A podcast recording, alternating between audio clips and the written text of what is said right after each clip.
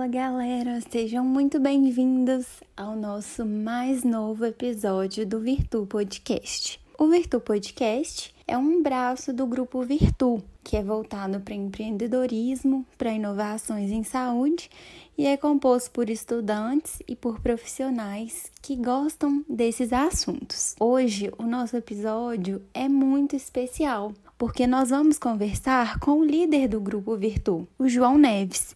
Ele é médico formado pela UFMG, oftalmologista, especialista em córnea, tem 11 anos de experiência em planejamento e gestão de serviços de oftalmologia. Ele também é coordenador do Serviço de Oftalmologia do Hospital Evangélico e coordenador da residência médica. Também é presidente da Sociedade Mineira de Oftalmologia e membro da Comissão de Saúde Suplementar e SUS do Conselho Brasileiro de Oftalmologia. Vocês têm dúvida que esse episódio vai ser muito incrível? Escutem até o final, porque eu tenho certeza que vocês não vão se arrepender.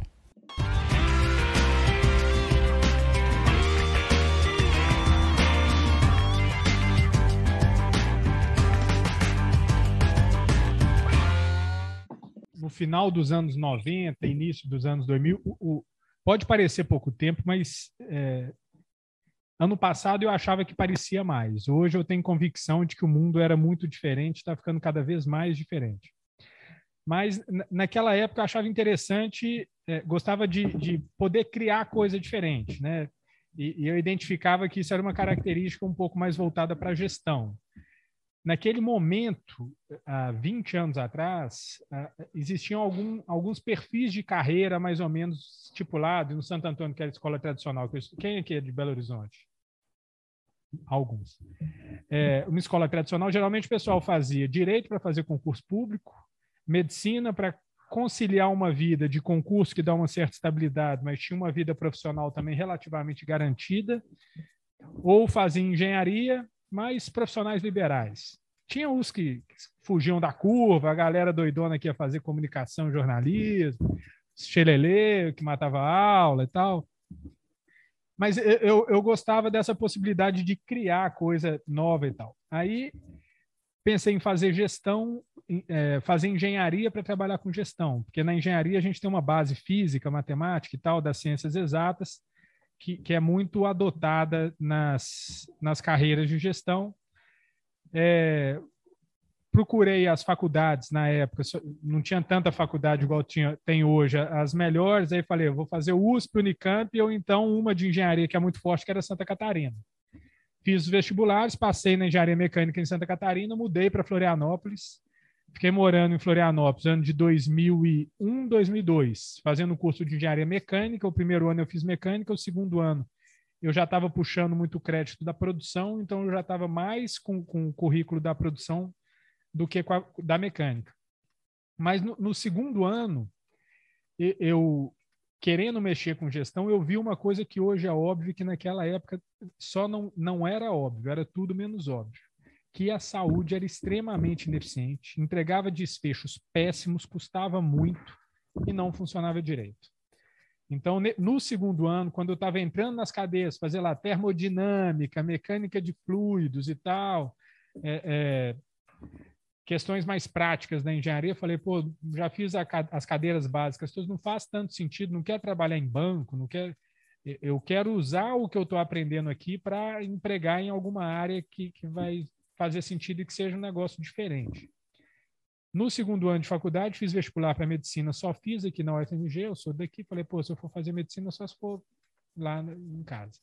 Fiz vestibular na UFMG, naquela época também não tinha tanta faculdade de medicina, passei e voltei.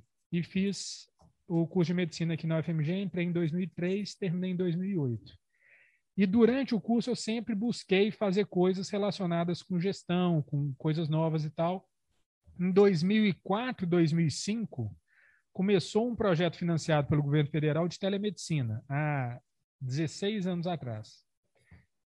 Chamava Projeto Nacional de Telemedicina e, nessa época, teve um processo seletivo para a seleção de, de monitor bolsista no Departamento de Informática de Saúde, lá na UFMG, e eu passei nesse concurso para monitor. eu tinha feito uns sites, umas plataformas, um modelo mais ou menos de rede social, na época chamava Ancião, que eu digitalizava todos os conteúdos que tinha no Xerox para a galera conseguir acessar. Foi na época que eu cheguei a conversar com o Vitor Valadão, e ele falando, tá surgindo um negócio parecido aqui em Harvard, que é o Facebook. Mas só que eles não preocupam em divulgar material, conteúdo, não. É só para as pessoas se conhecerem, né? E eu, encontrei com ele na, na, época no restaurante no Savassi, falei, mas aí não tem sentido, pô. Para que, que eu vou só ficar conversando com as pessoas? Tem que ter as xerox, as coisas. O, o, o, Vitor Valadão esteve aqui conversando com vocês, né?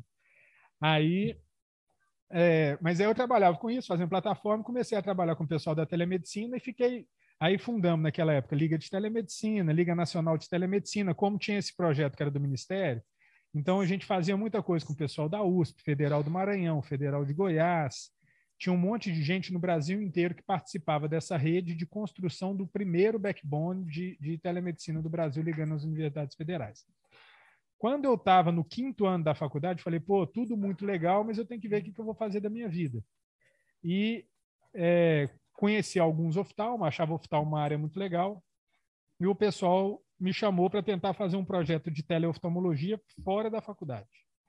Então, era um município lá no norte de Minas, a gente faria a foto do fundo do olho do paciente, sem ter que ter oftalmologista lá. Esse, esse exame viria aqui para BH para o pessoal daqui, o pessoal laudava, devolveria para lá e veria o que os problemas oftalmológicos do pessoal e tal, e tentaria resolver. Naquela época não tinha internet. Então, primeiro ah, vai ter que passar, colocar antena de transmissão. Então, no final das contas, tinha um HD que ia no ônibus para lá, depois voltava o HD, a gente laudava, voltava o HD para lá e a gente alaudando porque não tinha oftalmologista lá naquela região. É, aí o projeto funcionou relativamente bem, porém é o que vocês estão vendo aqui sábado e domingo. Gera uma porrada de encaminhamento, um monte de coisa que tinha que ser feito e não consegue ser feito porque não tinha oftalmologista. A premissa básica é não tem oftalmologista. Então a gente resolve um pedaço aqui, mas e o resto? Aí não dá para resolver.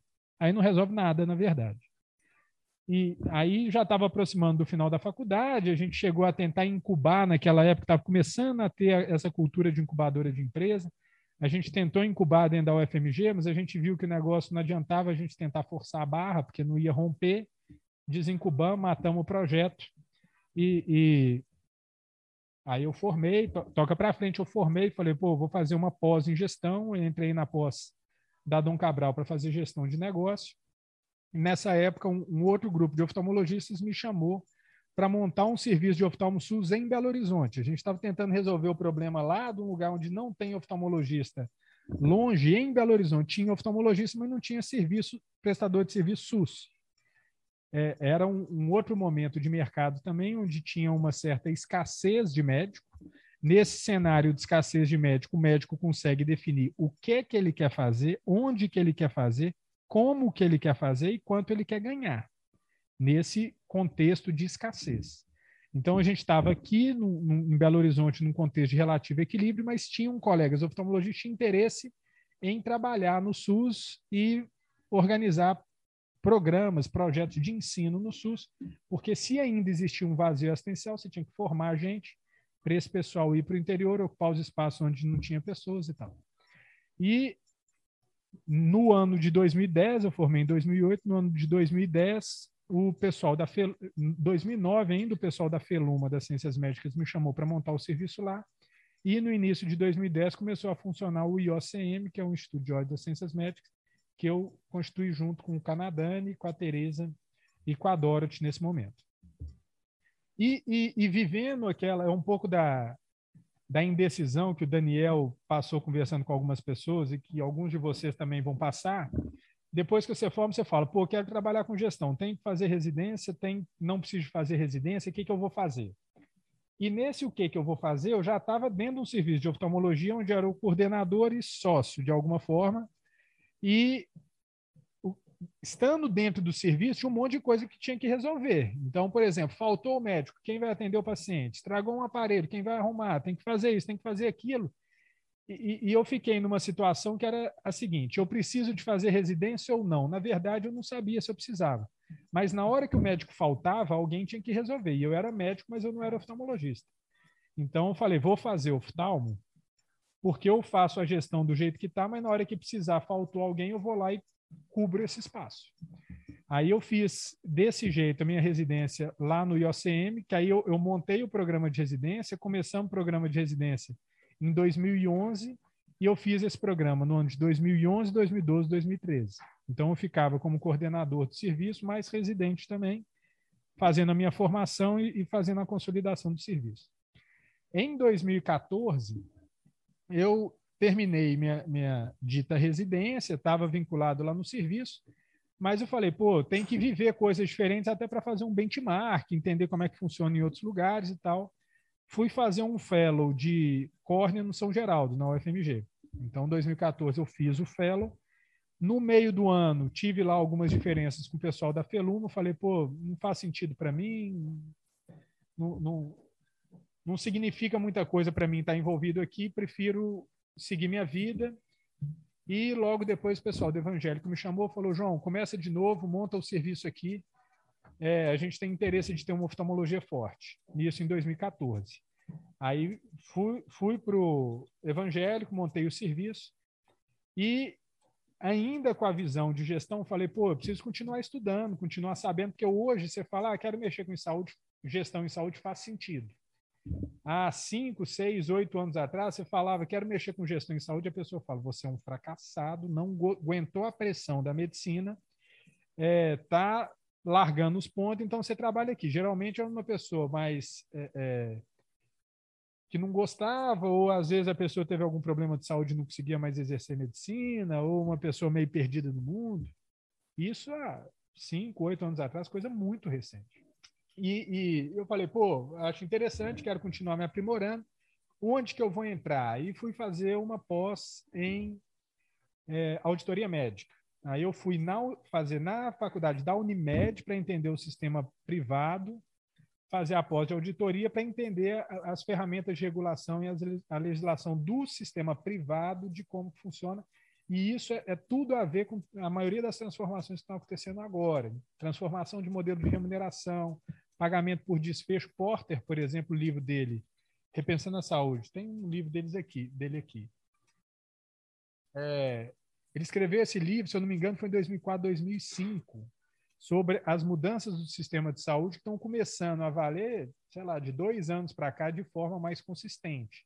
Ninguém levava muito a sério aquilo, ou, ou valorizava. Né? Aí eu fiz essa pós em auditoria médica lá em 2015. O pessoal da Unimed me chamou para trabalhar na Unimed. Eu fiquei sendo coordenador aqui do serviço, coordenador da residência, porque a gente já estava com a residência do Evangelho funcionando, e era coordenador da auditoria da Unimed. Ficava 20 horas, depois comecei a ficar 40 horas lá e ficava aqui também.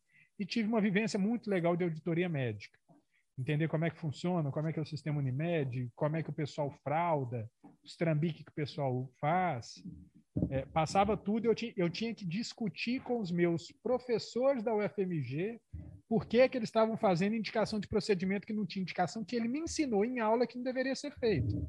Mas na hora de ter que cobrar 5, 10, 30 mil reais ali, eu topava com pedido de indicação de procedimento que eu falava, pô, mas como assim, né? Mas é o mundo real. Né? Existe o um mundo fictício lá da, da sala de aula que vocês estão familiarizados e a vida real do lado de fora, onde tem conta para pagar, tem um monte de pressão e tal.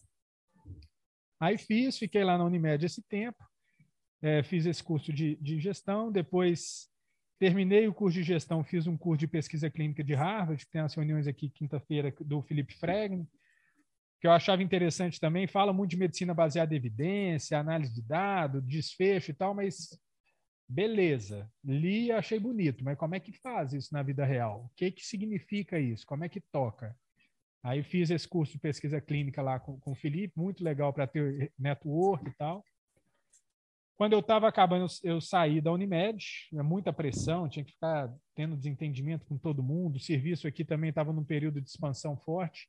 Aí eu desvinculei da Unimed, voltei para cá e teve uma proposta de eu fazer um outro curso de aperfeiçoamento em gestão de oftalmo em São Paulo. Aí eu fui, passei um ano também, ia toda segunda-feira à noite ou terça-feira de manhã para São Paulo, ficava lá até quinta-feira à tarde, voltava na quinta ou na sexta, trabalhava aqui segunda e sexta, terça, quarta e quinta trabalhava em São Paulo. fiquei nessa rotina mais ou menos um ano também, assim, o que que o curso me ensinou? Pô, eu ensinei mais para eles que o curso me ensinou. Porém, é muito network, muita você se apresenta, as coisas vão acontecendo. As coisas acontecem para quem sai de casa. Se você ficar em casa esperando, não adianta. Se você acha que eu sei estrela também, ah, isso aí para mim não significa nada. Ninguém vai na sua casa te buscar. Ninguém sabe que você é foda se você não mostrar para as pessoas quem você é. Então, você tem que entrar nos circuitos para as coisas irem acontecendo. Aí fiquei lá em São Paulo com o pessoal da Unifesp, os professores numa instituição deles. Depois voltei e continuei tocando a vida aqui, organizando o hospital. Aí a gente abriu Betim, abriu Sabará, abriu Itaúna. Fomos abrindo outras unidades também. Nesse meio do caminho aí, eu sempre participei de alguma forma da Sociedade Mineira de Oftalmologia. Aí, por falta de candidatos, eu acabei virando presidente. Não foi porque eu sou foda, é porque ninguém queria. No último dia eu falei, ó, se ninguém quiser, não pode morrer. Põe meu nome aí. Na ausência de candidatos, eu assumo e, e agora eu sou presidente pela ausência de outros candidatos. E, e, também acabou que o pessoal lá de São Paulo me chamou para participar da Academia Nacional de Medicina, tem um programa de formação de líderes na, na Academia Nacional de Medicina que é legal, que relaciona com gente do Brasil inteiro, com os caras que são professores de um monte de lugar o período que eu estava em São Paulo também trabalhei de graça demais para o CBO, fazia relatório, fazia análise de dados, um monte de coisa, e, e, no final das contas, o material que eu fui fazendo com eles foi sendo muito interessante. Também não tinha ninguém disposto a trabalhar de graça, eles tinham que contratar consultorias caríssimas para fazer as coisas. O João apareceu lá para fazer de graça, então o João faz tudo. E eu continuo fazendo tudo. Hoje eu estava lá na reunião lá com o Mandetta, com o pessoal, o presidente da, da, da MB, porque eu fazia as coisas de graça, ninguém fazia. Os caras gostavam das coisas que eu ia fazendo. Aí uma coisa vai puxando a outra. E, e, e eu fui acabando me conectando com um monte de gente. E, e, e no meio desse caminho todo, desde a época que eu estava lá na UFMG, na Liga e tudo mais, eu falava, porra, gente, é, é, é, tão legal esse meio de conviver com a turma, fazer reunião, a galera cheia de sonhos, cheia de ideia. E eu sempre sonhava lá na UFMG, uma vez a, o diretor da faculdade me deu uma sala, eu tinha quando eu terminei, quando eu formei, a gente tinha mais ou menos uns 40 bolsistas na liga de telemedicina, sendo que telemedicina não existia direito, né? Então a gente foi puxando todo mundo lá, na época a bolsa era uns 400 ou 500 reais, nem sei como é que é a bolsa hoje.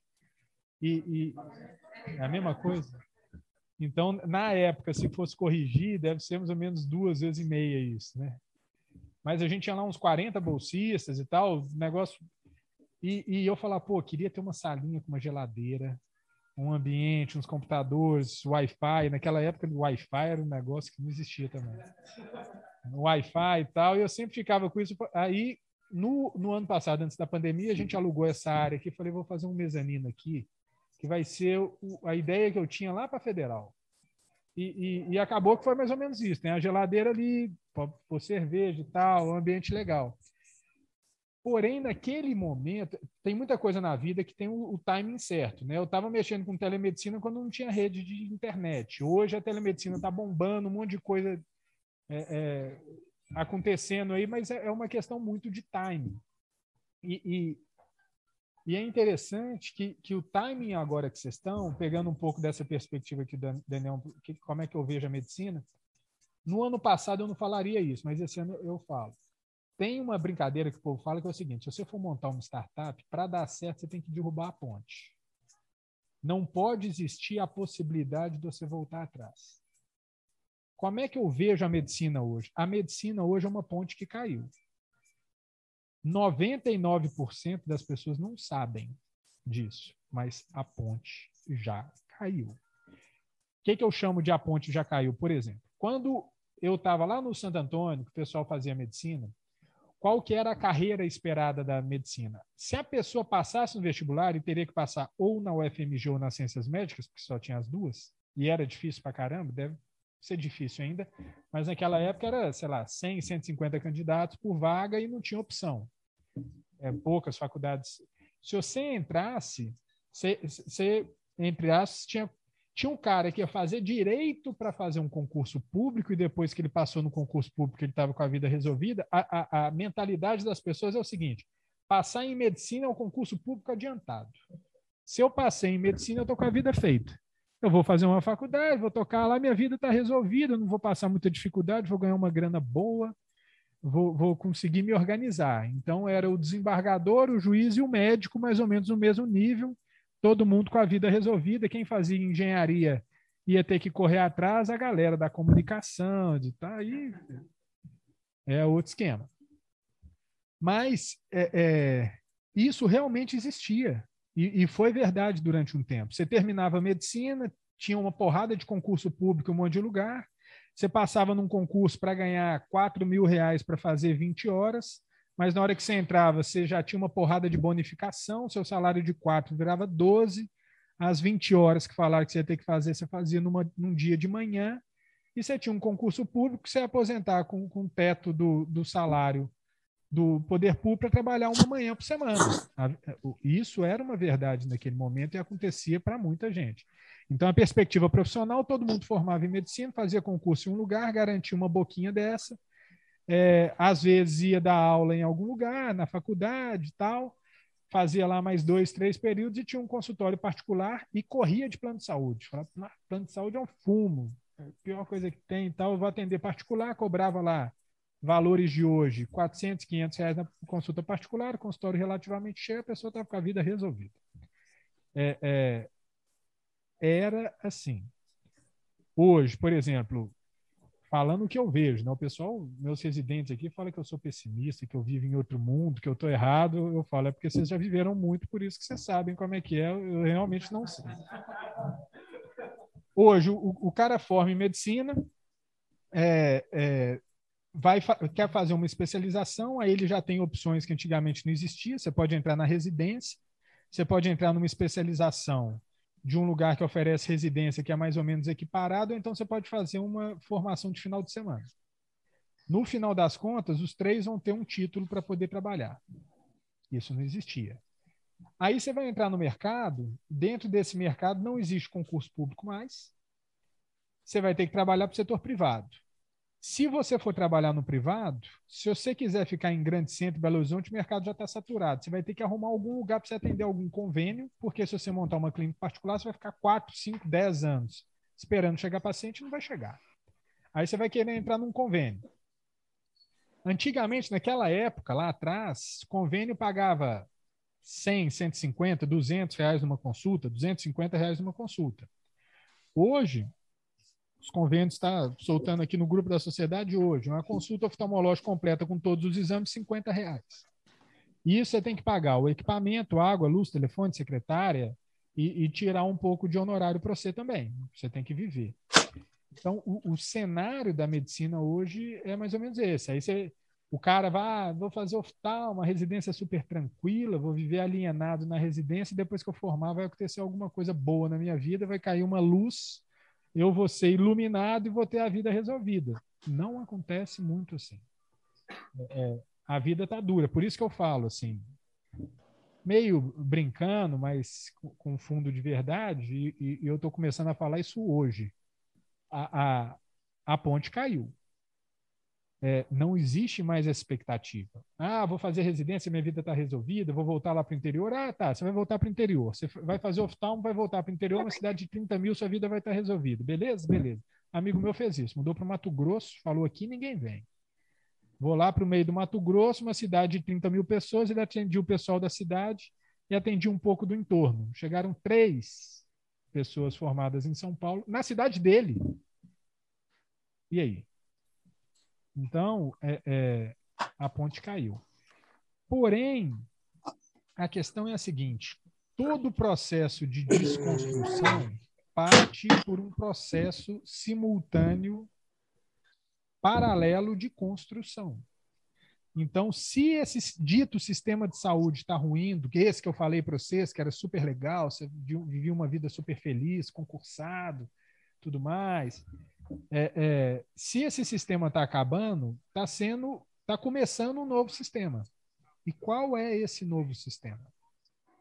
E quem são as pessoas que vão participar ativamente, vão construir? E quem chega primeiro bebe água limpa?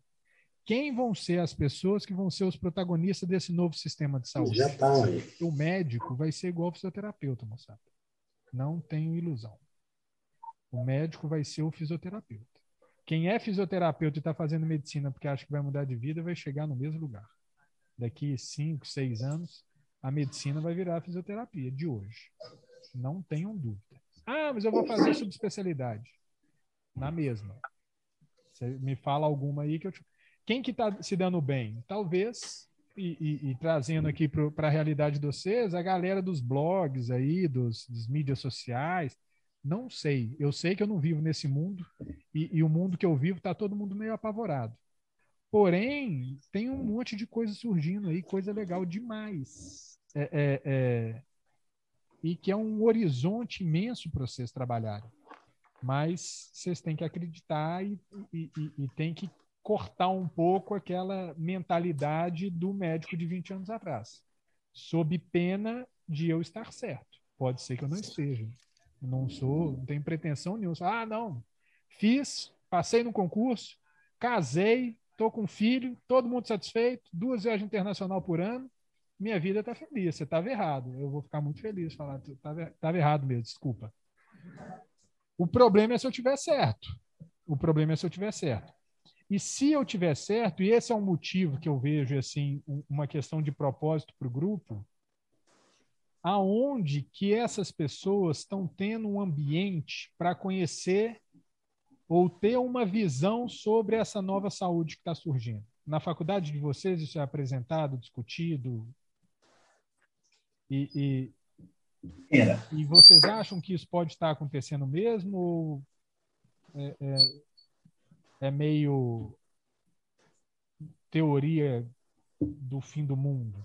Vocês acham que está acontecendo essa. E, e, e, onde que essas pessoas vão se formar? Onde que essas pessoas vão se conectar? Onde que, que as novidades vão acontecer? Como que isso vai acontecer? a coisa mais difícil. A gente tem aqui, Cris, quantos funcionários a gente tem, mais ou menos? É, em todas as unidades. Uns 90 funcionários, uns, uns 100, cento e tantos médicos trabalham com a gente. Sabe qual que é coisa mais difícil? Eu tenho um problema para resolver, achar alguém que me ajuda. Achar é, a pessoa que está preparada, disposta, com garra, para tocar um projeto para frente é um negócio quase impossível. Para vocês pode ah, faz, pô, estou precisando de um cara, ligo para um amigo meu, meu amigo vem. Preciso de outra coisa. Mas você precisa de 20 pessoas ao mesmo tempo. Onde que você consegue para resolver uma dor sua, que às vezes você nem sabe a dor que é? Onde que essas pessoas estão? A dor do cara que está querendo achar esses parceiros com uma cabeça diferente. Não existe. Não existe. Para 99% das pessoas, isso não, não, não existe. Pô, você vai lá toda sexta-feira à noite, você vai ganhar o quê? Nem certificado você ganha, pô, para quê? Aí vem aquela conversa que eu falei para vocês, uma vez que eu com o vice-presidente da maior organização de, de data do, do mundo, por coincidência, estava lá na mesa numa dessas coisas que eu vou fazer de graça. Aí estava lá, era dia dos namorados, todo mundo foi embora, sobrou eu e o cara. A gente estava lá batendo um papo, comendo um japonês. Eu falei pro cara, pô, queria trabalhar com você. Isso tem uns quatro anos. É, é, essa questão de análise de dados em saúde, inteligência artificial, nem se falava tanto ainda. Aí falei pro cara, pô, que curso que eu tenho que fazer? Ele falou, que curso de quê?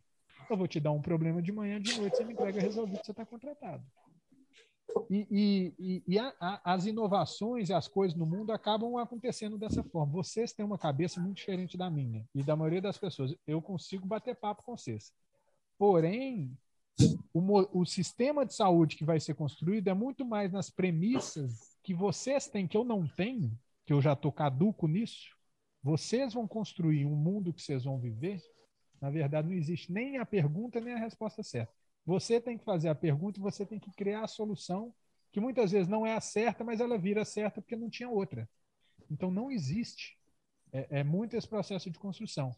E, e, e a questão da, da, junção dessa turma aqui, eu acho que o, o sentido é um pouco esse. Na verdade, e, e, eu nunca quis me envolver muito, vocês se organizam, vocês definem qual que é o sentido, vocês avaliam quais as motivações de vocês e vocês criam um caminho. porque na vida real é assim e o sistema de saúde vai ser feito assim. Não existe resposta.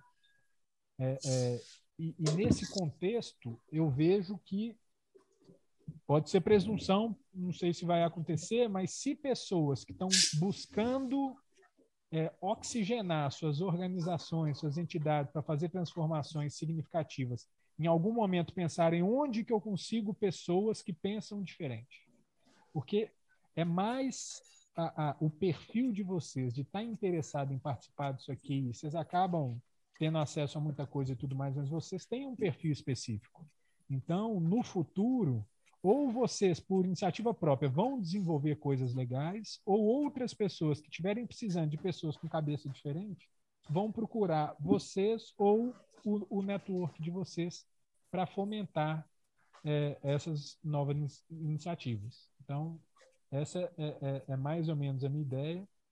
É, eu, eu, gosto muito de estar próximo de vocês, mas num senso egoístico meu, de, de, de se minha vida acabar, a ponte caiu, eu estava na ponte, vocês estão desviando da ponte. Então, se, se cair, eu vou ligar para vocês. Oh, tem a vaga para mais um aí e tal. É, é, é, mas é, é, real isso. É, é, os paradigmas do sistema de saúde estão todos caindo. E, e, e, a faculdade não ensina o que é uma perversidade e tem um conflito de interesse que as faculdades também estão querendo cada vez mais gente queira fazer medicina. Eles não estão querendo falar para as pessoas que o mercado está transformando, que as coisas vão mudar. E quem quer dar aula na faculdade, da mesma forma, está querendo ser o Papa, o fodão lá na frente, que é o cara que ensina vocês, que vocês ficam reverenciando, não está disposto a chegar lá e falar: negócio é o seguinte, o que eu vou ensinar para vocês não vai servir de tanto, tudo que eu aprendi, na verdade, eu não uso, senão eu estava lá no consultório ganhando dinheiro, não estava aqui dando aula para vocês, ganhando 50 reais na hora. É, pode ser que eu goste muito, mas às vezes não é exatamente dessa forma. E na verdade, vocês vão criar um modelo de mercado que eu vou trabalhar para vocês no futuro. Essa é a verdade. Essa é a verdade. Mas só que às vezes as pessoas têm medo disso, às vezes as pessoas fogem disso, mas essa é a verdade.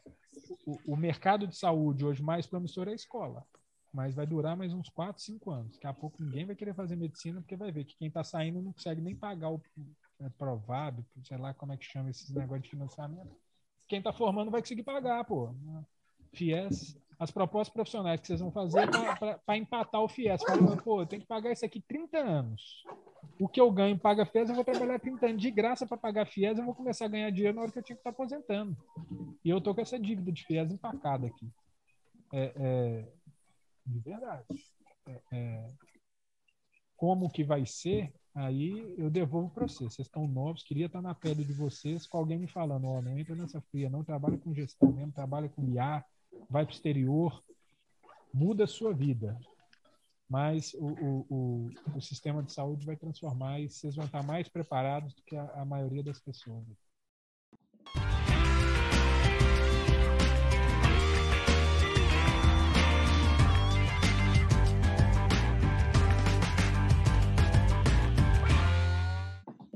Qual é a esperança da turma de vocês aí, da turma de faculdade? O pessoal está brilhando o ovo o olho com quem? Ou então, por que, que não está todo mundo aqui? Né? Por que, que as pessoas não entenderam que a ponte caiu? É. Eu, eu, acho que o pessoal ainda não, não viu ainda isso, né? E acho que ainda é querendo uma situação confortável também. Acho que o pessoal também fala assim, pô, se eu ganhar. Vejo muita gente falando, se eu ganhar 10 tá bom, ganhar 7 tá bom. Então tem isso também. Ainda é muito acima da média do mercado, né? Leonora, Marco? Eu acho que, na verdade, o que está acontecendo é que o mercado de saúde ainda está em transição, mas ainda existem espaços em que tem sido regido da maneira que era alguns anos atrás. Então, muitas vezes, as pessoas que estão formando agora, eu vejo lá pelos nossos colegas, estão vivendo ainda algumas oportunidades que daqui a 5, 10 anos não estarão mais presentes, mas a pessoa se baseia muito naquele momento atual. Então, se a pessoa sair hoje, quiser dar 30 plantões por mês a R$ 1.200, ela consegue. Ela consegue consegue realmente nos interiores. Mas vai ser um, algo muito limitado. Então você vai matar aí umas 10 pessoas por mês, porque você, não, você vai estar tá fazendo uma coisa que você não está capacitado para fazer, mas é, é pobre não tem problema morrer. Aí você vai comprar seu carro, você vai viver nisso durante aí uns dois, três, quatro anos, faz um pé de meia, depois na hora que o mercado rodar, você pensa o que, que você faz. É, é o dilema do recém-formado. É, é, duro, mas é o dilema do recém-formado. A maioria desses plantões, quem deveria estar dando é um cara que terminou medicina intensiva. Um plantão que está pagando R$ 1.200 e tal é porque ninguém quer. E ninguém quer, via de regra, tem motivo para ninguém se aventurar. Mas aí a, a, questão financeira acaba achando alguns corajosos, né? Mas é, é, é difícil. É, é, que segurança você tem? Ah, não, beleza, a ponte caiu, então vou mexer com gestão, beleza. Eu vou começar por onde? Não. É, eu vou disputar a vaga com uma pessoa da administração para ganhar dois mil por mês. Ou então vou montar a minha empresa, vou, vou ficar dois anos sem nenhuma perspectiva de ganhar nada para tentar fazer alguma coisa que não tem segurança nenhuma de atingir. É, é, é duro é, criar, né? E, e, às vezes você olha do lado, vocês tiveram a oportunidade de conversar com algumas pessoas aqui, os novatos não, não conheceram, mas que viveram exatamente esse dilema durante um, um bom período da, da vida profissional, né? E a gente sabe da história deles que é a história de sucesso, mas a gente não sabe da história de fracasso também, a gente não conversou com muitos, né? Os nossos amigos não têm essa mentalidade de ver. Eu dei um plantão com um meu que ele achou assim, nossa, eu dou esse plantão aqui no domingo desde quando eu tô na, desde a minha residência. Não, não, não mudou a mentalidade dele, entendeu? E daí eu acho que o nosso meio se influencia também com, com, esse, com esses nossos ah, se eles falam que está tudo bem, então está tudo bem. Se eles falam que hoje a subespecialidade é uma referência, é um diferencial seu, então eu vou, vou fazer uma geral para depois ir para sub. E a galera tá na onda. É porque é um funil, né? É, a questão de subespecializar é um funil. Se você está lá generalista, você está concorrendo com todo mundo. Como que você faz? Igual qualquer coisa. Eu vou fazendo subespecialidade, que aí eu vou caindo no funil até eu ser um único, né? A questão é, é mercado. Se tem um monte de gente querendo fazer a mesma coisa, o valor vai lá para baixo. Se tem é, é, pouca gente para fazer aquilo, você dá o preço que você quiser. Mas tá, tá nesse momento de transição e assim, não acho que vocês não devam fazer é, a vida de vocês também e tudo mais. Eu acho que dá para conciliar uma coisa com a outra, mas é importante é, é, ter ter sido provocado e, e, avaliar se eventualmente não existe um caminho. Porque, pensando numa outra visão, assim, Leonora, qual o seu propósito de fazer medicina? Por que, que você fez medicina, não fez engenharia, não fez marketing, não fez nada? Bom, primeiramente, eu gosto de lidar com pessoas. Marketing dá para lidar bem com pessoa, teatro dá para lidar bem. Tem um monte de coisa. O que mais? Vale para ela, mas vale para todo mundo. Eu fiz medicina porque eu queria ser um profissional porque quando eu olhava para ele eu admirava. Desde criança eu admirava o médico, admirava o policial, admirava o bombeiro. Era um dos três que pagava melhor na medicina. Tentei, estou aqui. Gosto, do, gosto do que estou fazendo, acho que vou descer bem, pelo menos em relação ao paciente. E o que desse profissional? Qual é o valor dele? Qual a imagem que te projeta daquele profissional que você fala, pô, é isso aqui? Do mestre, é, tranquilidade e conhecimento. Eu sou uma pessoa que valoriza muito conhecimento. Então, estar perto de uma pessoa que conhece muito, eu fico admirado. E eu tinha admiração, principalmente porque quando eu ia no médico, eu sentia que ia ficar tudo bem. Principalmente que eu ia no médico, eu estava ruim, né? Eu ia sentir que ficava tudo bem. Eu assim, pô, eu sei que esse cara sabe o que está fazendo, entendeu? vai ficar tudo bem que você está perto dele. Talvez tenha sido até um, um, um motivo imaturo, porém que é atrativo financeiramente, porque faculdade você faz, você vai ganhar dinheiro, gente. Você não vai, né? É, fazer só para o. É, é, fazer um, um contraponto também, por outro lado também, que eu não acho que vai ficar de todo ruim assim para todo mundo. Eu acho que vai mudar é, no sentido de que antes que era mais anomalia, por causa tinha uma reserva de mercado artificial que era limitação do número de faculdade, limitação do número de tudo e tal. Então era muito reserva de mercado gigantesca, né? Eu acho que o que vai acontecer com a medicina é aproximar de outros mercados. Então, fazer um paralelo, por exemplo, com o direito. Pô, os caras que vão seguir no, no privado, no direito, é um cara que sabe que vai começar a vida ganhando três pau no primeiro ano, depois vai subindo de pouquinho em pouquinho, até um dia o cara pode virar sócio e depois ganhar rachar ganhar dinheiro, se esse for o foco, né? Vamos considerar parâmetro de sucesso em dinheiro, que não necessariamente é verdade. Né? Mas o cara sabe que tem que ser um puta cara diferencial, o cara vai trabalhar 14 horas por dia. Tem, vejo muitos colegas agora que estão estão seguindo esse caminho, que querem o privado, porque os caras têm essa missão de subir, de crescer. Só que os caras começam ganhando 4, 5, vai crescendo, vai criando, vai criando contato, vai fazendo negócio dele. Não existe o cara que forma em direito fala assim, pô, vou abrir meu escritório ali, acabei de formar, não conheço ninguém, vou encher de cliente, vou ganhar 30 mil. Não existe isso. Acho que a medicina vai ser um pouco isso, né? Agora, primeiro, consolidação, os, as empresas mais, mais, mais bem estruturadas, mais capitalizadas vão, vão, vão fazer as pequenas quebrarem desorganizadas, que é muito que tinha antes, né? Esses consultórios está diminuindo já muito o número. Vários quebrando aí, se olhar o final, você deve conhecer um tanto de está fechando porta. Eu conheço alguns, pelo menos. E o cara que formar, ele vai ter que se meter o mesmo processo, começar ali ganhando pouco, assim, pouco assim, né? menos do que ganhava antigamente, né? um valor bem menor, e construindo, vai melhorando, vai crescendo, vai fazendo contato, até que um dia o cara virar sócio de um grande grupo. Então o cara tem uma estrutura suficiente para montar o seu próprio. Mas só, só, só uma pergunta. Concordo então, totalmente. É... Um pouco isso. Quando você vai no advogado, você precisa de um serviço de advogado, é, onde que você procura o advogado e qual que é o formato de pagamento do advogado?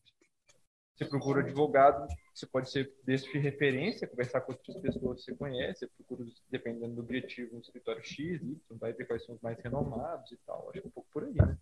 E, e você paga no contrato fechado. Você paga no contrato. No último ano, alguém aqui foi em, em consulta médica? Quem foi, levanta a mão. É, de quem foi? Quantos de vocês que foram? Ficou a mão levantada.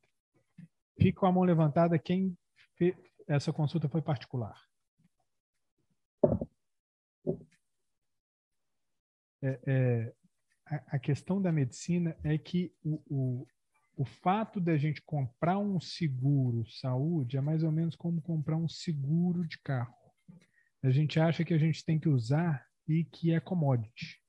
Então, para o perfil superior da, do extrato social, que é o perfil que teoricamente tem dinheiro, tirando aquilo que operadora de saúde não cobre, e por isso que o pessoal aí fica fazendo estética, fazendo coisa que não é coberta, o que é coberto, que é, entre aspas, a medicina de verdade, meio que comoditizou, né?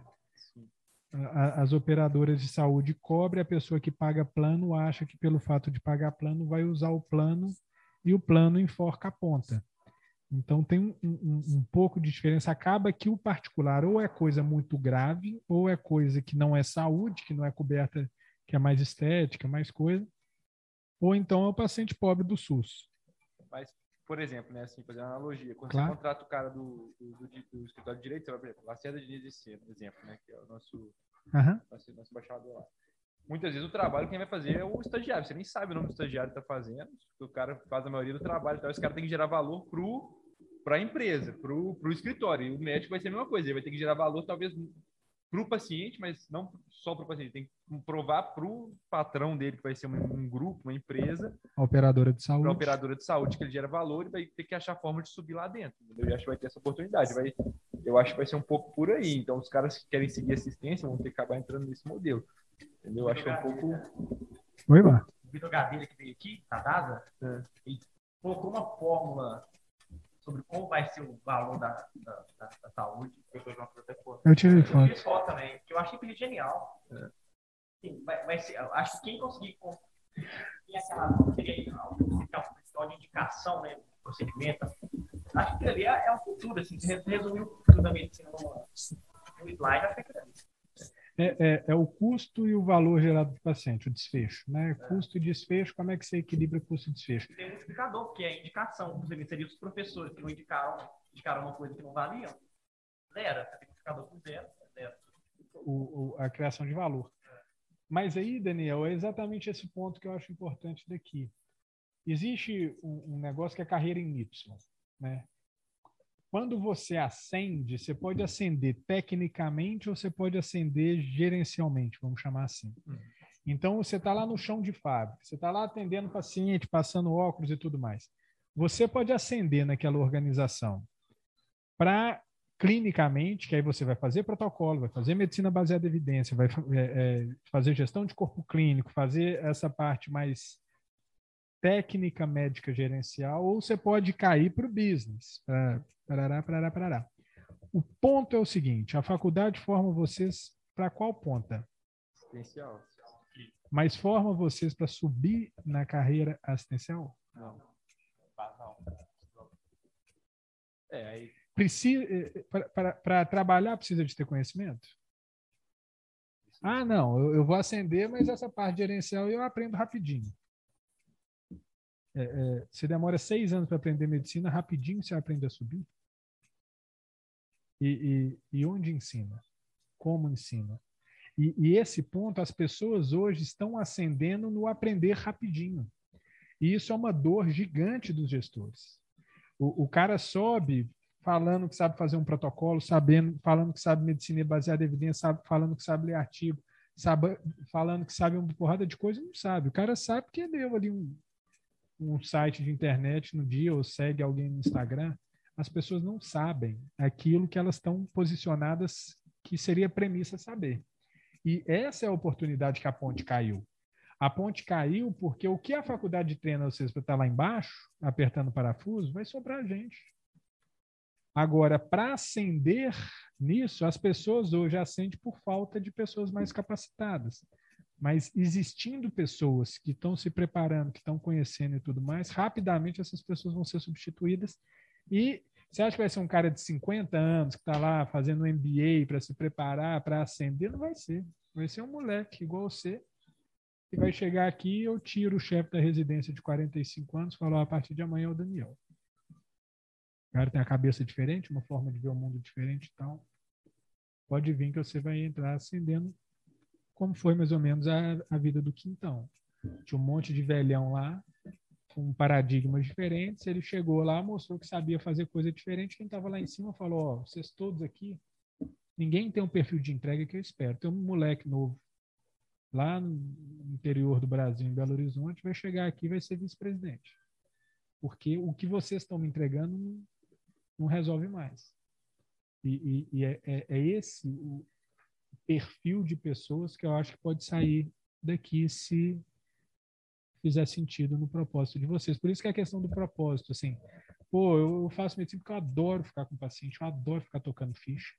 Quando entra ali, cinco minutos já entre outro, eu comemoro mais um que está entrando no consultório, passou cinco minutos, entrou mais um que entrou no consultório. se o propósito é esse, massa. É igual o, o, o Salgado brincando. Eu, eu, meu propósito é salvar a vida, mas eu quero salvar muita vida. Eu não quero salvar uma vida, eu quero salvar mil vidas. Se eu estiver dentro do consultório, eu não consigo salvar mil, só salvo uma. Então eu tenho que sair do consultório para salvar muita. É, é, um pouco de você se conhecer e entender. Porque o cara que quer salvar um monte de vida, sai do, do consultório, vai ficar aqui na frente do computador, a pessoa tem que se conhecer para aguentar aquela pressão de falar, pô, eu tô abrindo mão de uma porrada de coisa, tô aqui na frente do computador todo mundo, a vida está caminhando, os caras estão ganhando dinheiro, estão salvando um monte de vida e eu estou aqui na frente do computador. É, é, a pessoa tem que ter uma automotivação e um senso de propósito para sustentar isso durante uma janela de tempo até a coisa acontecer, se acontecer. Né? Eu, na verdade, vejo, doutor João, dois grandes cenários dentro da medicina. E eu acho que os dois estão muito atrelados com o comodismo e esse é o grande problema. De um lado, tem uma euforia inicial de quem está aqui informado, que acaba se tornando comodismo nisso, na situação atual de plantão, e está realmente enxergando de forma positiva. Mas, do outro lado, também tem um pessimismo muito grande de quem está no mercado mais tempo e, de fato, não está se reinventando e está acomodado naquela mesma condição e começa a enxergar grande poder da medicina por não ganhar mais como os antecessores ganhavam. E é justamente no meio termo que está a grande lacuna, eu acho. Questão que você colocou de a desconstrução associada com a construção quem enxerga no meio dessa lacuna são poucas pessoas. Esse é o grande diferencial de quem não vai estar acomodado em nenhuma ponta e nem na outra. Que é um, igual meu pai sempre coloca pra gente que o momento de crise é o maior momento de oportunidade, o maior momento de crescimento é o momento de crise. E poucas pessoas enxergam isso. Alguns se desesperam para um lado, outro para o outro. E quem está no meio é quem vai estar na empresa. Exatamente. É exatamente esse momento que vocês estão. É o momento de crise a posição que vocês estão é a, a, posição mais segura de todos, que é a posição que a pessoa está se preparando para entrar naquele momento de crise para fazer coisa nova. Então, é, é, é o melhor ambiente possível. Quando eu estava lá com o Dr. Rubens, que hoje é o presidente da Associação é, Academia Nacional de Medicina, de vez em quando chegava esses pessimistas lá. É, é, eu não sou pessimista, não. Só me dá um frio na barriga para saber como é que vai ser minha vida daqui a uns 5, 10 anos. Eu, eu, eu, eu sou otimista. É, mas ele falava, chegava a galera lá e tal, ele falou: meu amigo, deixa eu te contar uma coisa. Quando eu fiz medicina, não tinha aparelho. Eu tinha que fazer a coisa na unha, eu tinha que visitar paciente em casa. Você acha que ganhava bem? Não tinha nada disso. Teve um, um período de mercado onde teve essa janela, mas a gente fazia isso tudo na unha. Agora você fica na salinha, com ar-condicionado, tudo mão beijada. Você tem carro importado, você consegue viajar para o exterior. Na minha época não acontecia isso nada. Nunca teve tanta oportunidade. Mas a questão é a seguinte: sai da bunda do sofá e sai de grupo de WhatsApp para ficar falando mal das coisas, vai criar seu, seu mercado. Aí ficar reclamando, perdendo tempo, falando que a coisa não é, não vai ser mesmo, não é. Agora, nunca teve tanta oportunidade. A questão é se você está disposto a trabalhar e correr atrás ou você está querendo vir aqui reclamar. Eu queria estar na posição de vocês de tanta coisa legal que existe possibilidade de vocês fazerem. Se você vai ficar acomodado, aí você tem que ser um fracassado mesmo. é mais ou menos esse o, o timing. Assim. É, é fácil reclamar, né, cara? Assim, você chegar lá nos, ah, tá, tá tudo na desgraça, tudo mais e tal. E o que, que você tá fazendo? Ah, não, eu vou num churrasco hoje à noite, amanhã eu vou namorar, depois eu vou no cinema. Tem esse, um ponto que você colocou também que é legal, doutor João, essa questão do cargo gerencial, por ser médico, né, na área da saúde, você acaba tendo um benefício realmente, assim, o pessoal é muito pouco capacitado. Os médicos que ocupam cargos gerenciais em empresas grandes, assim, muitos são realmente só estão lá por serem médicos e aprendeu coisinha rápida ali, fez uma coisinha ou outra ali, aprendeu o basicão beabá e tá lá e não sabe no fundo o lucro. Eu tive, eu tive oportunidade de São Paulo, né, assim, vários, falando, falando que é assim na Opt não, tá? Uhum. Assim, várias empresas lá que a gente acabou conhecendo tem muito, tem muito isso. Assim, vê o pessoal reclamando muito disso, principalmente quem não é da, da, da saúde, né? Os caras são da gestão mesmo, formação, os caras reclamam muito disso. Então, assim, um cara que é, é médico, que realmente entende gestão a fundo, é raro. O doutor João, mais meia dúzia aí. Não, não. e, e, tem espaço, assim, né? Tem espaço. Ah, demais. A Mil, por exemplo, acima de um certo nível, acho que é diretor, é todo mundo médico, né? Pré-requisito. Unimed BH também. É. É por isso que As a Unimed caiu, caiu 30% nos últimos cinco anos, né? Fala pro Alisson, que ele passou por lá.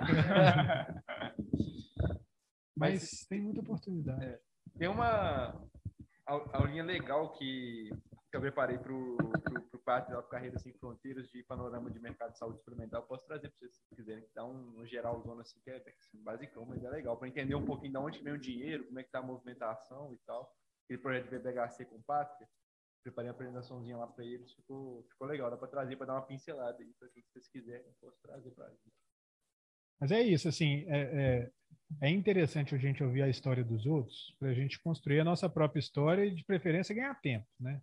Então, a pessoa fala, pô, perdi cinco anos da minha vida fazendo isso isso, isso. Pode ser que não, não seja exatamente, pode ser que o cara não fez as coisas direito e tal, mas às vezes dá uma catalisada no tempo. É, é, é interessante vocês conversarem com outras pessoas um pouco nessa perspectiva, para pensar, pô, daqui a pouco o Daniel vai formar no que vem.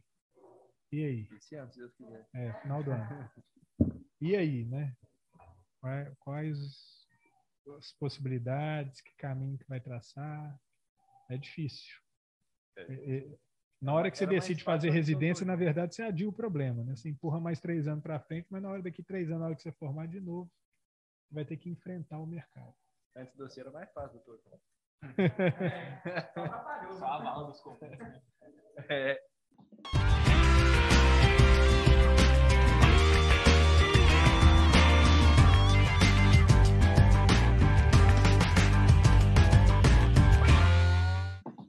Doutor você começou a pincelar sobre o mercado particular.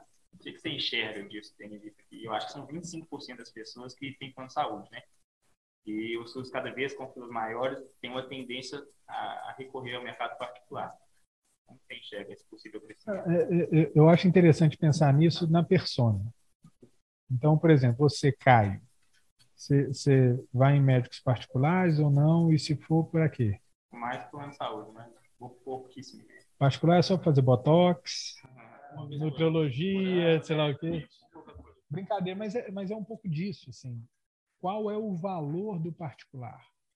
É, é, é, é processo de criação de valor. Via de regra, você tem seguro de carro, você bate o carro, você usa o seguro? Por que, por que, que é lógico? Você... É a mesma coisa o plano de saúde. A mesma coisa o plano de saúde. Então, você, você precisa de fazer uma cirurgia, você precisa de alguma coisa, você usa o plano? Lógico. Eu pago para isso. Mas eu acho que a persona não seria exatamente quem paga o plano de saúde. Eu acho que a seria, seria qual? E precisa de um procedimento mais denso e é 75 Mas aí é foda, né, Caio? A gente pensar assim. É, é, qual que é a renda média do cara do SUS? É, isso me toca. Às vezes não toca outras pessoas. Por exemplo, eu atendi uma paciente semana passada, lá em Itaúna. A paciente fez uma cirurgia de, de catarata, fez particular. ela chegou lá no SUS, estou lá atendendo o SUS. Ela chegou para mim, ah, doutor e tal, não falou nada da cirurgia, acho que ela queria, estava me desafiando, alguma coisa assim. Fiz a consulta inteira, no final da cirurgia, falei, não, essa cirurgia, o senhor tá boa, tem quanto tempo que você operou? Não, tem um mês que eu operei. Operei lá em tal lugar, paguei particular e tal. Falei, pô, legal. Mas seu outro olho aqui tá com uma puta de uma catarata. E aí? Não falei puta, não. Falei, você tá com uma catarata bem intensa. E, e, e aí, o que, que você tá, tá pensando em fazer? Ela falou, ah, doutor, para fazer essa daqui eu vou demorar uns três anos juntando dinheiro, então eu só vou conseguir fazer daqui três anos. Eu falei, não, no SUS a gente faz, é até aqui no, no, na clínica, no hospital mesmo, se eu pedir, talvez daqui uns três, quatro meses, consegue fazer. Ela falou, nossa, ia me ajudar demais, porque eu sou costureira e, e não sobra muito. Eu vou, vou demorar três anos para juntar esse dinheiro. Assim, é, é, existe o mercado e existe. Eu, eu, sou meio ongueiro, tenho uma tendência a ongueiro, por isso que eu só trabalho com SUS. Mas é foda se, a pessoa demorar três anos para juntar dinheiro para pagar uma cirurgia. Eu acho que faz sentido, eu acho que o médico tem que ser remunerado, tudo isso. Mas, por outro lado, será que é uma situação equilibrada? É, é, eu, eu, entendo que, é, principalmente em saúde, é justo a pessoa pagar aquilo que ela consegue pagar. Porém, isso não roda clínica particular de ninguém. Por isso que eu estou aqui no SUS. Quem tem clínica particular fala, ó, oh, você quer, você paga, se não quiser, você procura o SUS, que não vai conseguir também, aí depois você volta aqui para ser atendido. Então, no, na, naquele senso de propósito, eu tenho um viés de análise que eu não consigo te responder essa pergunta, Caio. É, esse viés social, com certeza, mas eu acho que, na verdade, boa parte do mercado não se move voltado para esse lado. É, pode ser que seja. Mas é isso. É, sistema privado de saúde, plano de saúde, tem mais ou menos 23% da carteira, 77%, mas tem um monte de discrepância. A aula hoje eu mostrei o slide mostrando onde que tem, lá em São Paulo é 50%, no Nordeste é 5% de cobertura, e o resto não tem cobertura, vai para o SUS, vai para o particular, se vira. Né? Tem um, esse mercado, vamos chamar assim, particuloide, tem um potencial absurdo. Você só precisa de caber no bolso do cara. Você pode cobrar um milhão de reais. Se você parcelar em parcelas de 50 reais até a eternidade dele, ainda leva o lote do céu, o cara paga. Tem que caber no bolso tem um, um volume gigante. Você fica meio concorrente do SUS, né? Porque se o SUS funcionar, o seu esquema disfunciona, né? É, exatamente. Você aposta na falha do sistema. Mas que também, do jeito que a política é, do jeito que tudo é, vai.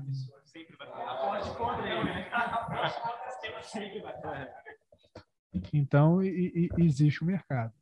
Existe o mercado, sim. Aí tem que saber trabalhar esse mercado e tal mas tem, tem um mercado. Mas aí, de novo, assim, se, se você constrói esse mercado, vamos supor, você foi lá, uma cidade de 50 mil habitantes, você é um urologista, está focado nesse mercado particular. Maravilha. É, é, quando a gente faz análise de mercado, tem algumas análises que a gente faz. Uma das análises são as cinco forças de Porter, e uma delas é novos entrantes. Né? Se você está se dando muito bem com um paciente que não tem dinheiro que te paga por falta de opção, existe um risco de chegar um outro lá, porque o que te gera valor é a escassez da alternativa, não é o valor intrínseco, porque na verdade você está num público que nem deveria conseguir pagar aquilo ali. É, mas assim, se a gente quiser arrumar problema, a gente acha em tudo. Esse mercado particular realmente é promissor. ou existe um potencial grande nele.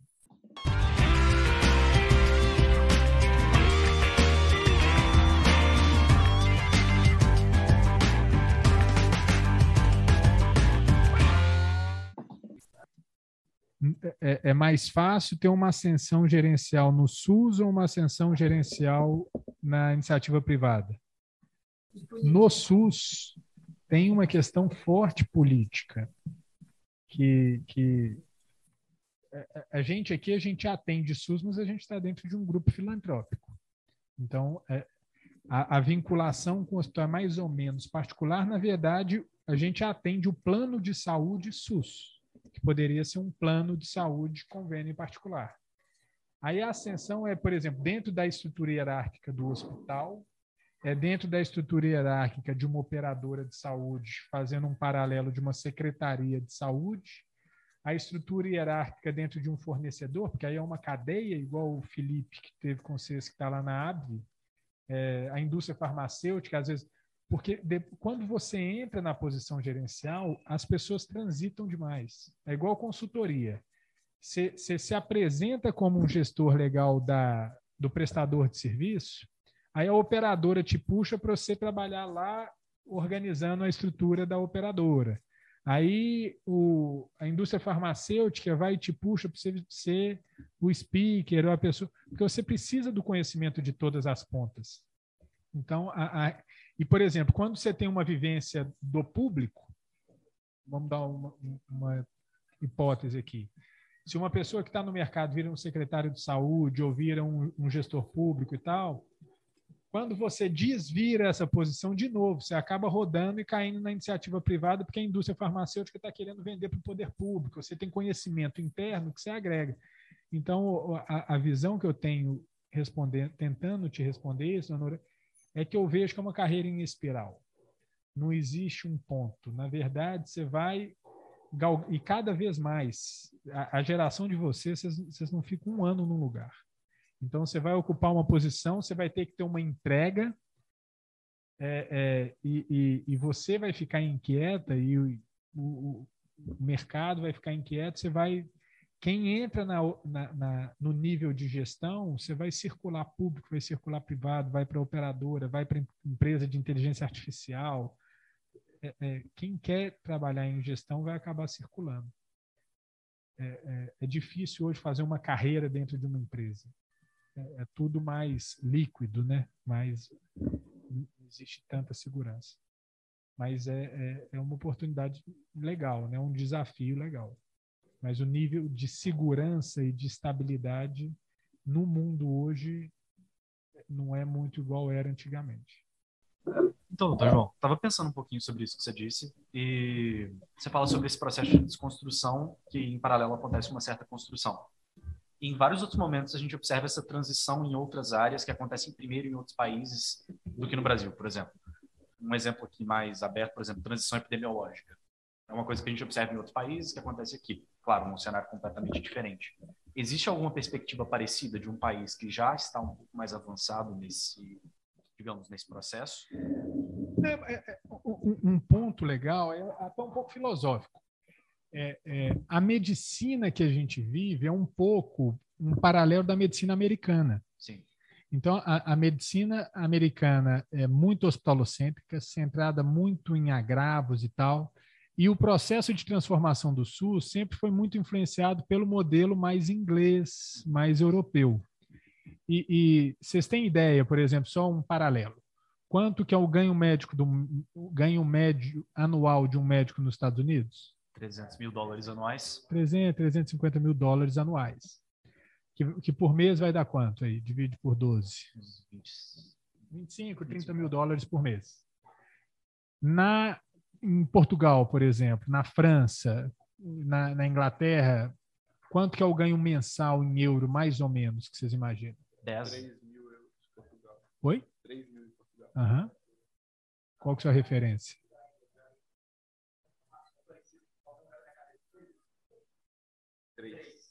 de 3 a 4,5, geralmente, nesse país. E tem uma estrutura do público da, da, saúde pública muito forte, então você fica meio amarrado. Ah, não, mais ou menos a conversa do Caio, eu quero descolar e atender particular. Você pode, mas é assim, uma mosca branca, porque todo mundo, o sistema funciona, todo mundo já paga aquele sistema, tem um sistema de cobrança e tal, entre 3 e 4,5. E, e quanto que ganha, eh, fazer um paralelo bobo aqui, vamos falar, sei lá, uma enfermeira. Quanto vocês acham que ganha uma enfermeira nos Estados Unidos por, por ano? Acho, eu não tenho certeza. Depende de algumas, algumas categorias que eles têm, mas eu acho que em torno de 100 anual. 70, 100. Então, seria um terço do médico, né? E quanto que ganha uma enfermeira lá em Portugal, é Espanha? É nivelado. Deve ganhar 2,5%. Deve ganhar 80%, 70%. E, e, e, por que, que a gente vive, por que, que a gente tem um modelo mais ou menos parecido com os Estados Unidos e não de outros lugares? Na verdade, o que baliza muito o perfil de remuneração no Brasil é escassez, que deixou de ter em um país do tamanho que é o nosso. Então, é, é, você está falando um pouco da questão da transição a transição do modelo de saúde de questões muito importantes, como fortalecimento de operadoras de saúde, transição demográfica, inteligência artificial, parará, isso não existe ainda, um, um paralelo. Porém, o nosso sistema de saúde se inspira no sistema de saúde europeu, que funciona mais ou menos dessa forma. Então, a tendência do nosso sistema é que aproxime do, do, do formato do sistema europeu simplesmente porque a base toda é construída para chegar no mesmo lugar que eles estão chegando. Entendi. Não é construída para ser um, um, modelo americano, por exemplo, apesar de ter pressão de indústria e pressão de outros lugares. É, é, é, é mais um, um social é, modelo é, do que o americano, um capitalismo mais selvagem. O próprio americano já está começando a tentar dar uma pivotada também. Não, não sei se é isso que você perguntou, mas eu acho que é um pouco. Não, mas é, é, interessante, assim, é mais ou menos nessa linha. Mas é esse modelo de transição, Arthur. Vocês estão nesse momento de transição. São os melhores alunos ainda que fazem medicina? Não, não necessariamente. E, e, e imagina daqui 10 anos por um motivo simples, por exemplo, nos Estados Unidos. Eu lembro, tem que atualizar esse dado. Em 2006, 2007, teve um professor meu que era trabalhava na Organização Mundial de Saúde, tinha acabado de voltar e, e, e trabalhava. Eh, eu era monitor dele lá na, na UFMG. E ele me deu um dado naquele momento que precisa de atualizar, mas formavam 17 mil médicos e tinha 24 mil vagas de residência nos Estados Unidos. E as pessoas também não estavam interessadas em fazer medicina mesmo ganhando esse salário. Por quê? Porque o curso de medicina é caro pra caramba. Você tem que pagar seguro, tem exceção de saco, vai, vai começar a ganhar dinheiro daqui 10 anos.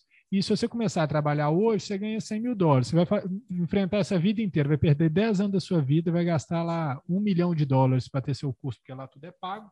Para daqui 10 anos você, você triplicar seu salário, a maioria das pessoas fala, porra, para quê? Eu começo a minha vida agora, com 18 anos de idade.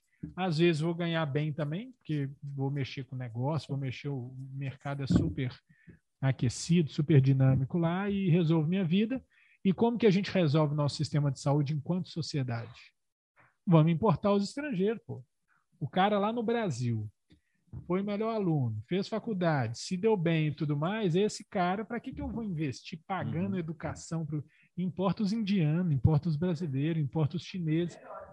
É, vem os melhores para cá, faz residência e fica aqui depois. O, o, porque o país gasta muito para ter um cara igual você que está terminando a faculdade. Quem pagou seu ensino? Foi, a, de alguma forma, a nossa sociedade, independente se fosse uma faculdade particular. Você sair daqui, você leva esse investimento todo para ser usado em outro lugar. Né? Então, eu, eu acho que vai aproximar um pouco desse modelo, vai deixar de ser interessante. as pessoas não fazem conta. Na minha época era o seguinte: eu formei, vou fazer uma universidade federal que eu não vou pagar, vou sair formado, vou ter uma renda, vamos colocar aí, de 30 mil, e é, vou ter uma renda durante 40 anos de 30 mil com investimento baixo. Hoje, qual que é a conta? Eu formei na escola, vou pagar 500 mil de faculdade, sei lá, 700 mil de faculdade, vou sair com uma renda de 10 mil e vou ter que pagar o financiamento. A, a conta mudou. Resta saber se as pessoas estão fazendo as contas. Porque na hora que entender que virou, aí o mercado vai eh, ter uma disrupção. Mas é, é, é fácil de entender mais ou menos o que vai acontecer e isso na perspectiva social é razoável.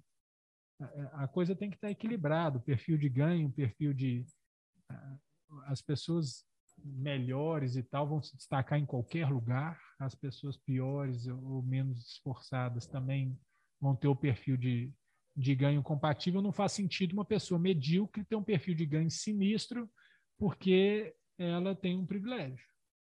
É, é isso não, não faria muito sentido.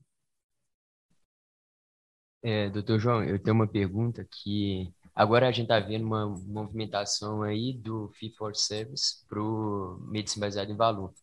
E no SUS, é, logicamente, é o primeiro modelo, né, em que você tem um ticket médio baixo, tem que compensar com volume. Como que, se, se acontecer, né, como que você acha que vai acontecer essa transição, principalmente do SUS para essa medicina baseada em valor, se é possível chegar? É, alguém queria falar o que é medicina baseada em valor? Alguém sabe? Quer falar, Daniel? O microfone, pessoal sei se eu vou falar alguma bobagem. do jeito que vocês entenderem.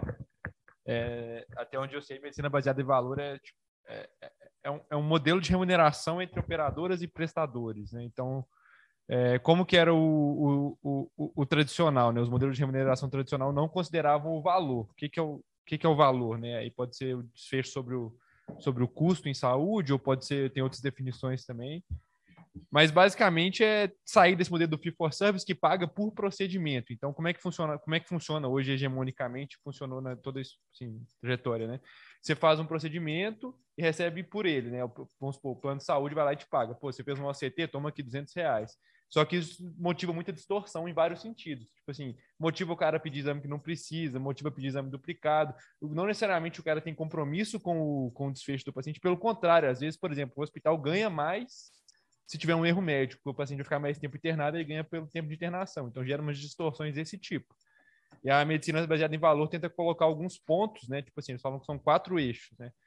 Que é a, o custo né, adequado, o custo que faz sentido, é, a experiência do paciente, o desfecho do, em saúde do paciente e a experiência do médico. Eles acrescentaram agora também, acho que mais para inglês ver do que para. acrescentaram a experiência do médico também, do profissional de saúde é, para tentar sair dessa distorção. Então, eles tentam colocar esses indicadores de desfecho para balizar. Então, aí tem vários tipos de remuneração. Tem o fee for service balizado por performance, tem o capitation, né, que está bem polêmico aí. Aí enfim. É... Mas é, é, essa questão, por exemplo, o SUS, a, a implantação do modelo de, de medicina baseada em valor ela se aplica da mesma forma para convênio e para SUS.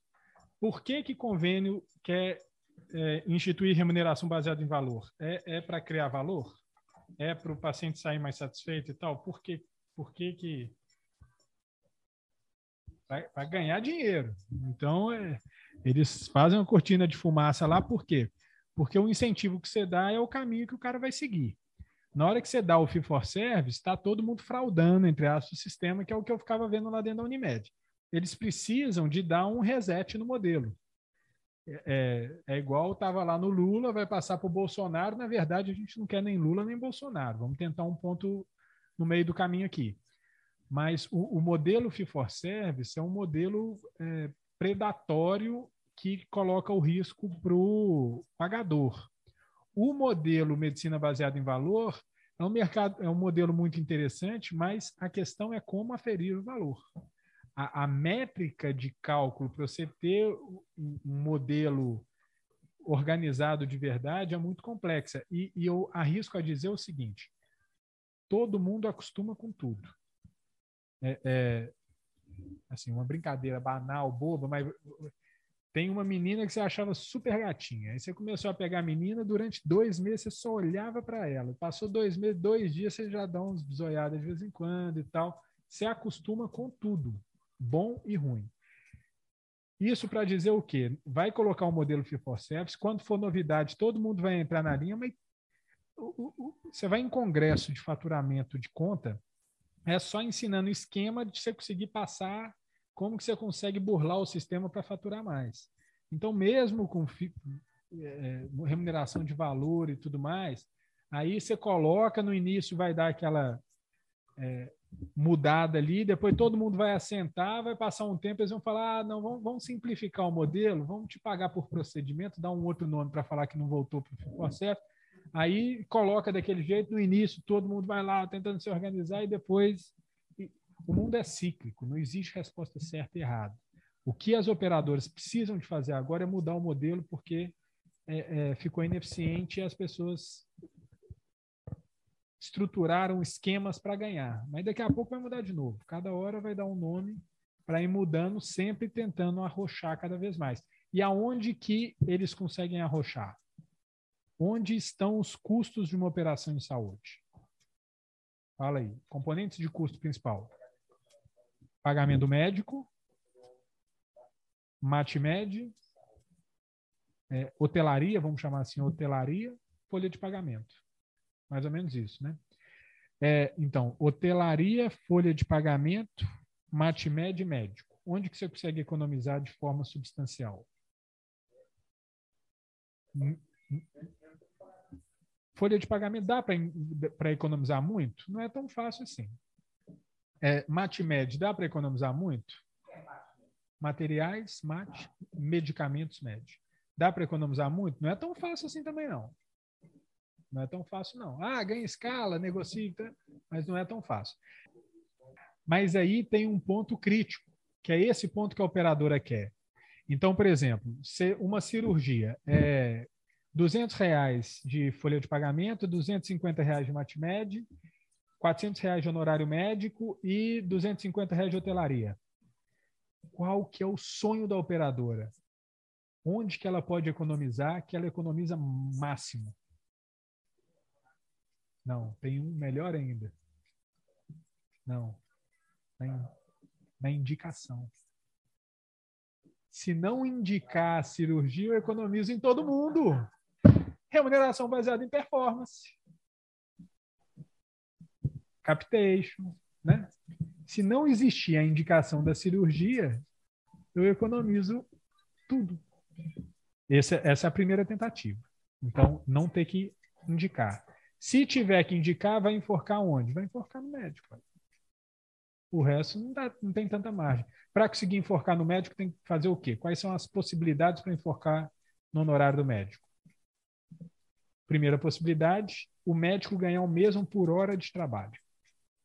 Então, se o cara atendia duas consultas, você fala para o cara, oh, combinar um negócio. Você continua ganhando o mesmo tanto, mas você vai ter que atender três consultas por hora, pode ser? Ah, não, fica muito corrido e tal. Falando, ó, eu coloco um digitador para você sábado e domingo aqui. Eu coloco um digitador, organizo o processo, informatizo o sistema, faço a logística rodar lisa. Você atende três por hora. Economizei quanto? 50%. 50%. Você consegue economizar assim no MatMed? Não consegue. Na folha de pagamento na hotelaria, não consegue. Muitas vezes você sacrifica a folha de pagamento em hotelaria para ter a compensação no, no, no honorário do médico. Então, isso é gestão, isso é a base da gestão. Abro os números com vocês aqui, mostro todas as minhas estruturas de custo. A gente fala como que eu consigo economizar. Tiro daqui, passo para ali, tiro daqui, passo para ali. Onde que eu, como que eu vou medir? Se o paciente está satisfeito se o médico está satisfeito, se o desfecho clínico foi bom. Uhum. Resolveu as três coisas? Médico satisfeito, paciente satisfeito, desfecho foi bom? Vale tudo. É isso que remuneração baseada em performance fala, né? Vale qualquer coisa.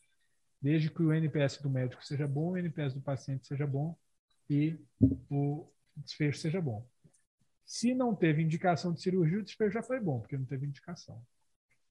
Se o paciente está satisfeito sem indicação, maravilha. Senhor, você está ferrado, mas você está ótimo. Ele vai sair daqui rindo até aqui. Então, a remuneração baseada em vai criar um mundo meio paralelo, sabe? Aquela loja, eu tenho pavor de vendedor. O vendedor chega rindo até aqui, já está de olho na sua carteira, fica aquela situação, o cara super interesseiro? E no final fala: você vai receber uma ligação, você vai avaliar de 0 a 10, dá uma nota 9 a 10, por favor. É, é isso. Então, é perigoso também. Mas é, é assim que, que, que joga, né? O SUS, você já estudou o SUS? O SUS, assim, eu acho que se tiver uma estante do tamanho dessa parede que não vai caber o tanto de publicação que tem.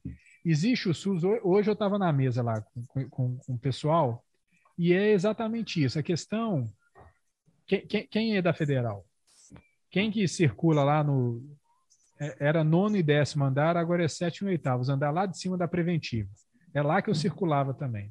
O pessoal é sensacional. Os caras escrevem textos maravilhosos, maravilhosos mas parece que eles só circulam da casa deles para a faculdade.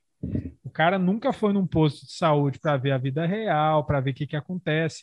É, é, é, é meio desconectado. Então, a, a, questão é a seguinte: um belo dia falaram, vai ter que ter atenção básica. Eu vivi esse momento, foi lá dois mil e pouco. Colocaram qualquer médico na atenção básica. Aí, uma premissa da atenção básica é o seguinte: tem que fixar o médico para o médico ter relação com aquela comunidade. Consegue fixar? Não. Mas vai conseguir fixar? Algum dia? Será que vai? Exatamente. Então é uma questão meio temporal. É, é, a atenção básica funciona? Não sei. Assim, talvez funcione, vamos falar, 30%. Antes era zero.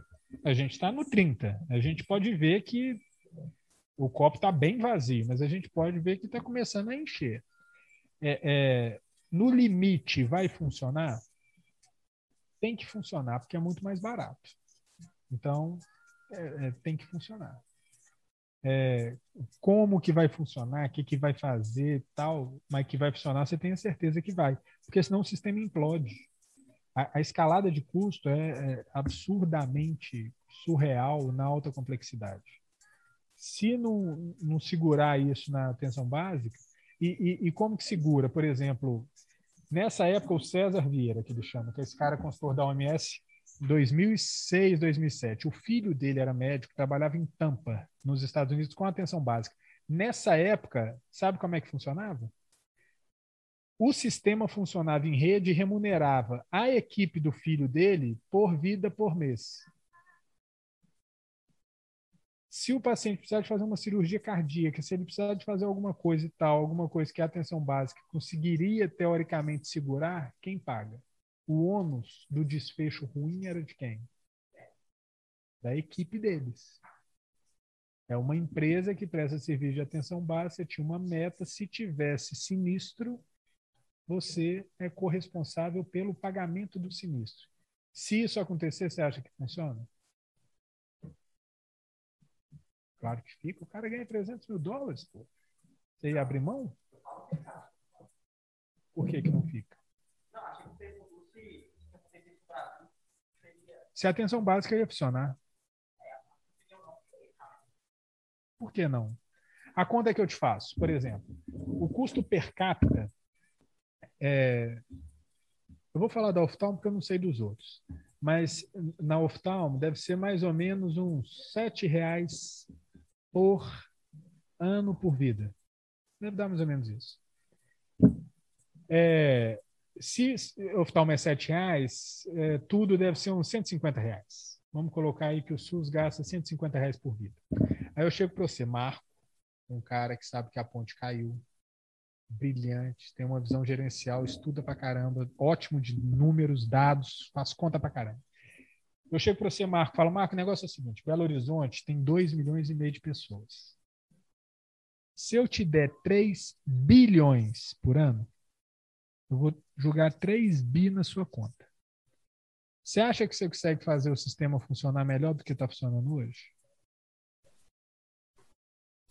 Se funcionar melhor, a diferença é sua. Você topa?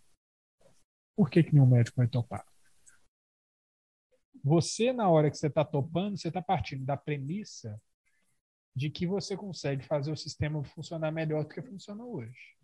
E que você tem competência técnica e gerencial para fazer isso acontecer. Isso já está acontecendo para um monte de lugar. Lá em Betim, por exemplo, o município de Betim nos paga um valor fixo por mês para a gente resolver o problema de qualquer coisa que acontecer na oftalmologia do município. E se você tiver esse produto para oferecer para a operadora de saúde, isso é captation. Se você tiver esse produto formatado para conseguir entregar, você tem um mercado inteiro aí para você atacar. Mas para você conseguir fazer funcionar com nível de eficiência melhor do que o que existe, quais são as premissas? Em que faculdade que você vai aprender? É essa ponte que caiu. As pessoas estão acostumadas a entrar num sistema para ganhar dinheiro na ineficiência. Essa ponte caiu. Agora existe a oportunidade de trabalhar de forma conjunta. Como que é? Não existe. Esse é o desafio. Vocês estão aqui conversando, talvez vocês consigam. Se eu enviesar a visão de vocês, talvez eu estrague a capacidade de vocês construírem isso. Mas que existe, existe. A, a, a, a hipótese ou o, o, a visão do, do Salgado, que captou lá 200 milhões, é vender isso. E ele está falando: com inteligência artificial eu consigo fazer essa entrega e vou desenvolver esse produto para você vender no futuro. Ele já pegou essa grana para formatar esse produto. Você consegue fazer também? Se você consegue, corre atrás, porque está todo mundo querendo comprar.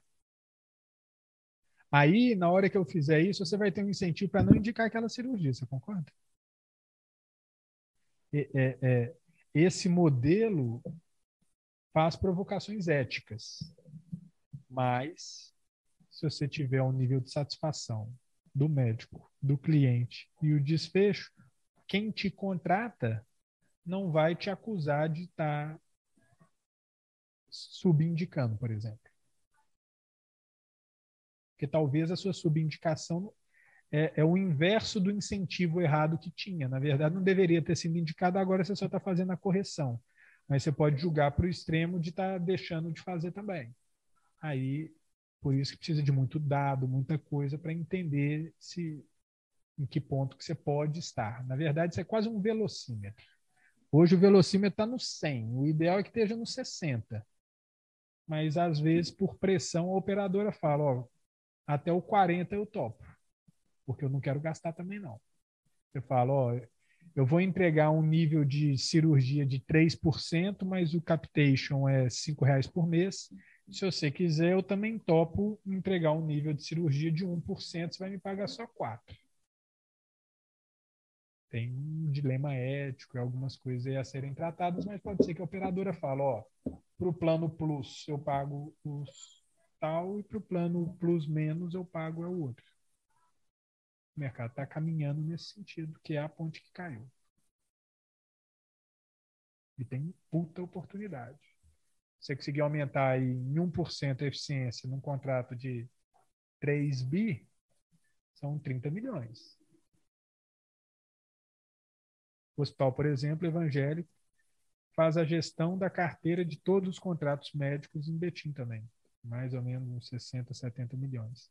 E, e cada vez mais está surgindo esse perfil de contratação. Mas você tem que garantir entrega.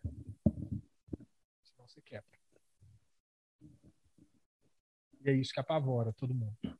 Porque está todo mundo na ineficiência, você vai chegar lá, eu estou lá ganhando 10 mil por mês atendendo 100 pacientes, você vai assumir esse contrato vai falar para mim, João, o negócio é o seguinte, eu te pago 12, mas você vai atender 200.